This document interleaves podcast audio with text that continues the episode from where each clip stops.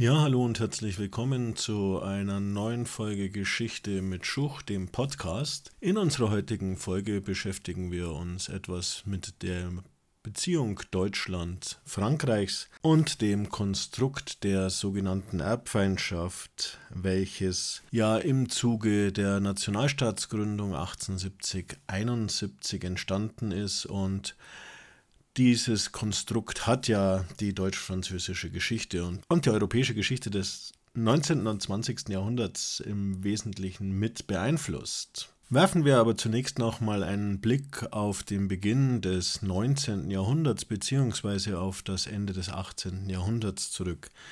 1789 kommt es ja in Frankreich zu der großen französischen Revolution und diese Revolution bzw. die Ideen dieser Revolution verbreiten sich ja dann auch in Europa, speziell auch Richtung Osten über den Rhein in den deutschen Landen. Und die französische Nation wird zunächst von vielen reformgesinnten und schon freiheitlich denkenden Aufklärern und Wissenschaftlern, Philosophen als sehr reformerisch, als sehr positiv gewertet. Die dann zunehmende Gewalt, der Terror in Frankreich führt dann immer stärker zu einer Abwendung deutscher Akademiker und insbesondere dann die Politik Napoleons gegenüber dem Reich, die ja letztlich auch zum Ende des Heiligen Römischen Reichs deutscher Nation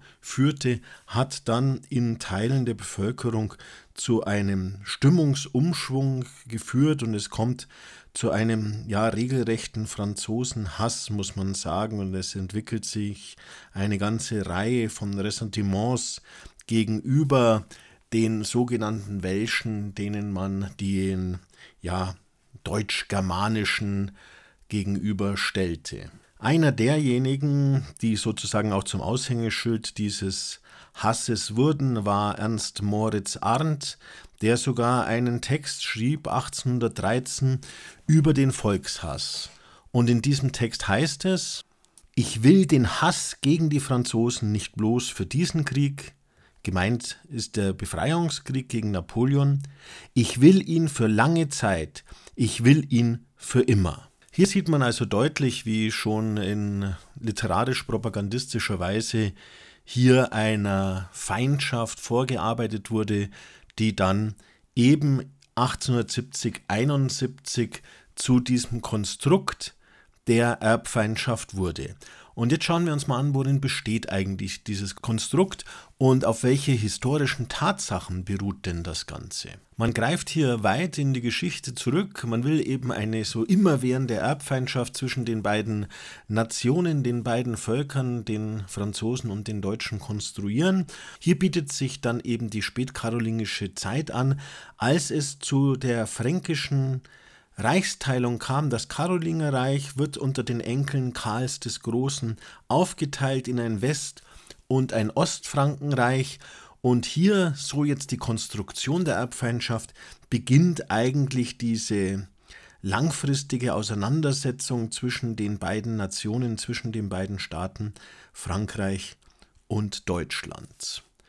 Interessant ist ja auch die Tatsache, dass dann letztlich beide Nationen den politischen Urvater in Karl dem Großen sehen und hier beide Nationen ihn für sich beanspruchen. Der zweite wichtige Punkt, die zweite wichtige Etappe in der sogenannten Erbfeindschaft sieht man dann unter Ludwig XIV. und dessen Expansionsansprüchen, eben Erbansprüche Frankreichs gegenüber dem Heiligen Römischen Reich deutscher Nation, zum Beispiel im Holländischen Krieg oder dann im Pfälzer Erbfolgekrieg.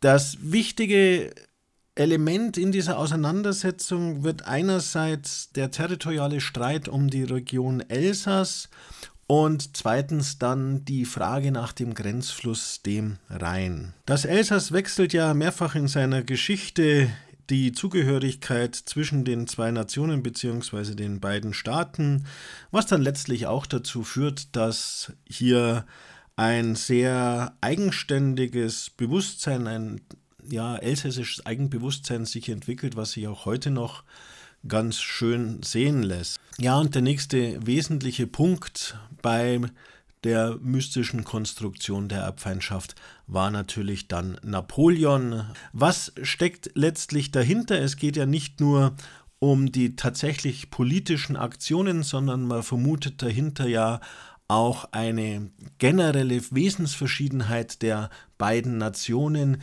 die es für diese beiden so schwer macht, miteinander auszukommen. Und hier ist es ganz klar, man hat Dualismen entwickelt. Man spricht einerseits eben auf deutscher Seite sieht man den Monarchismus, den Militarismus als Volksseelen prägend und auf französischer Seite war es eben die Volkssouveränität, der Parlamentarismus, auch das Revolutionäre, der französische Revolutionär kontra dem deutschen Untertanen. Derartige Vorurteile und Stereotypen sind natürlich durch den nationalen Chauvinismus bedingt. Und der Lauf der Geschichte zeigt ja dann, dass diese Erbfeindschaft zwar nicht ausschlaggebend für den Ausbruch der beiden Weltkriege ist, aber diese dann doch beeinflusst hat und letztlich erst 1963 in den Élysée-Verträgen ein Ende gefunden hat. Hier wird diese Feindschaft offiziell zu Grabe getragen, dieses Konstrukt der Erbfeindschaft durch de Gaulle und Konrad Adenauer, die eben in diesem deutsch-französischen Freundschaftsvertrag dann auch die Grundlage für ein friedliches und geeintes Europa gelegt haben. Und das ist das Entscheidende. Als man endlich aufhört, an die nie existierende Erbfeindschaft zu glauben, war man auch bereit, ein friedliches Europa zu schaffen, was bis heute anhält. Ja, das war es soweit zur, zum Konstrukt der deutsch französischen immerwährenden Erbfeindschaft. Ich hoffe, der Podcast hat euch gefallen und ihr konntet ein bisschen was mitnehmen. In diesem Sinne bleibt mir gewogen. Bis zum nächsten Mal.